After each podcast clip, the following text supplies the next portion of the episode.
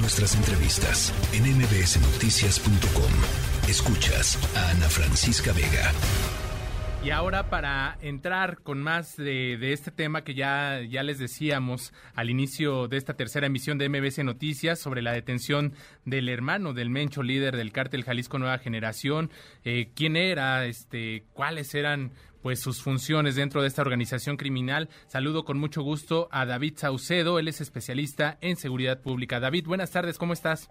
¿Qué tal, Adrián? Quiero saludarte aquí a la auditoría de tus órdenes pues eh, vamos a entrarle, este, digamos, dar una reseña al auditorio de qué implica pues esta, esta detención. Estamos hablando, pues digamos, de, de alguien muy importante que conocía, digamos, las entrañas de, de, esta organización criminal. Así es, de hecho es uno de los hermanos del Mencho que se encuentra en la cúpula del cártel. Este personaje ya había sido detenido en el 2015, pero debido a errores en el debido proceso, fue puesto en libertad. Eh, habrá que preguntarse cuál es la motivación que tiene actualmente el gobierno federal para nuevamente lanzar una embestida en contra del primer círculo de la familia de Nemesio Ceguera, alias El Mencho. También han sido detenidos su esposa, su hijo fue extraditado y una de sus hijas también fue detenida en los Estados Unidos. Es una estrategia que instrumenta el gobierno federal en acuerdo con las autoridades de los Estados Unidos para eh, cerrar el círculo y presionar a la familia que también forma parte del cúpula, de la cúpula de la organización criminal. También puede deberse a una respuesta del gobierno federal frente a la captura y desaparición de un integrante de la Marina. El día de hoy, eh, un coronel que todavía no se creó un almirante, el día de hoy todavía no se conoce su paradero. Esto también puede ser una respuesta frente a esta situación. Y, eh, sí. Y ahí, por ejemplo, respecto a este coronel eh, que, que, nos hablas, ¿habría, digamos, algún tipo de negociación o sería nada más una respuesta, como bien lo decías, para seguir presionando a la familia? Sí, el cártel Jalisco no se ha atribuido la autoría de la desaparición de este integrante, un alto oficial de las Fuerzas Armadas Mexicanas. Eh, habrá que ver si hay una respuesta por parte de este grupo criminal.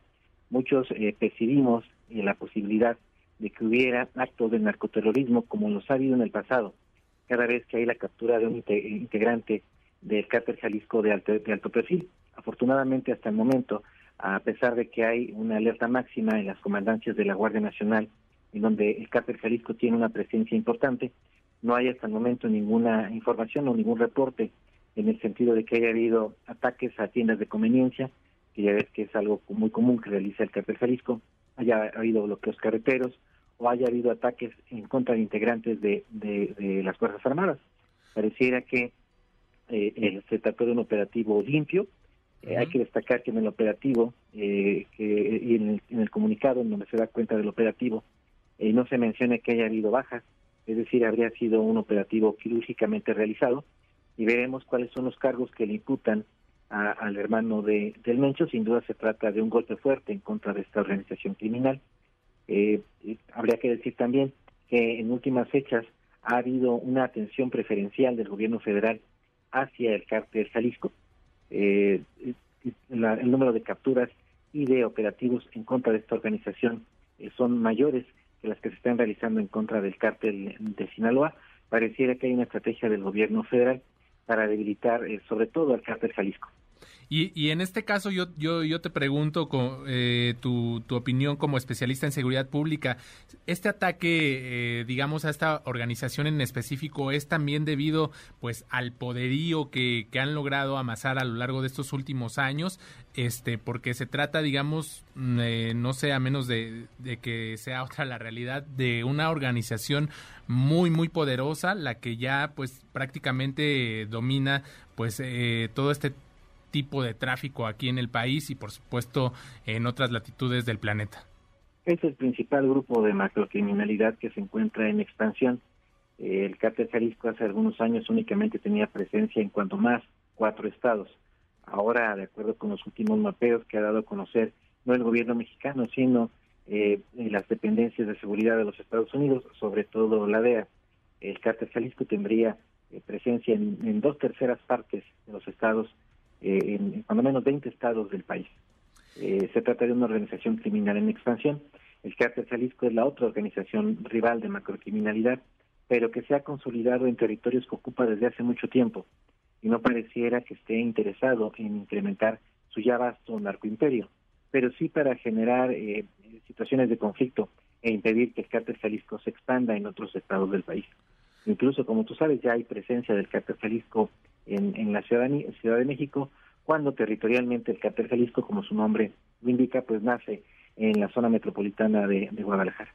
Eh, puede ser, en efecto, como tú bien señalas, una reacción natural del gobierno federal dirigir su atención hacia aquel cártel, que en este caso es el cártel Jalisco, que tiene un interés de expansión y de incrementar su portafolio criminal.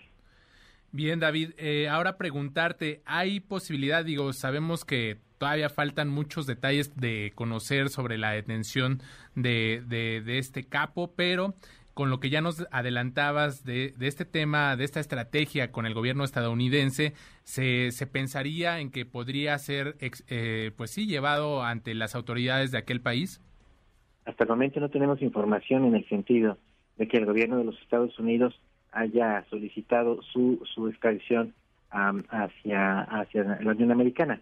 Eh, aparte de las reacciones que seguramente tendrá la DEA en las próximas horas, que seguramente serán de beneplácito y de felicitación al gobierno mexicano. Eh, habrá que ver si no también están negociando tras bambalinas su extradición a los Estados Unidos, como ya se hizo con el hijo de Nemesio Ceguera Cervantes, eh, el Menchito. Es decir, habrá que ver si los norteamericanos eh, tienen confianza en que el sistema judicial mexicano, el sistema carcelario mexicano, pueda tener a un narcotraficante de este nivel. Eh, hemos visto en el pasado que no fue así. En el 2015 fue capturado y fue puesto en libertad en el 2016. Entonces creo que los norteamericanos tendrían eh, dudas eh, muy muy fundadas y razonables para solicitar su extradición a los Estados Unidos y que sea enjuiciado allá. Veremos cuál es la postura que asume el gobierno mexicano. Hay, algo que hay que destacar es que este operativo, de acuerdo con el parte de novedades, lo realiza en la Sedena, el grupo de élite de la Sedena, eh, Fuerza de Tarea México, que es el nuevo grupo que se acaba de constituir para estas actividades, ya reemplazando al grupo de élite de la Marina, que tradicionalmente había colaborado con las autoridades de los Estados Unidos en la captura de narcotraficantes de alto nivel. David Saucedo, especialista en seguridad pública, muy interesante lo que nos comentas. Estaremos, por supuesto, siguiendo los detalles de esta información. Agradezco este tiempo que nos brindas. Gracias a ti, Adrián. Un abrazo. Un abrazo de vuelta. La tercera de MBS Noticias.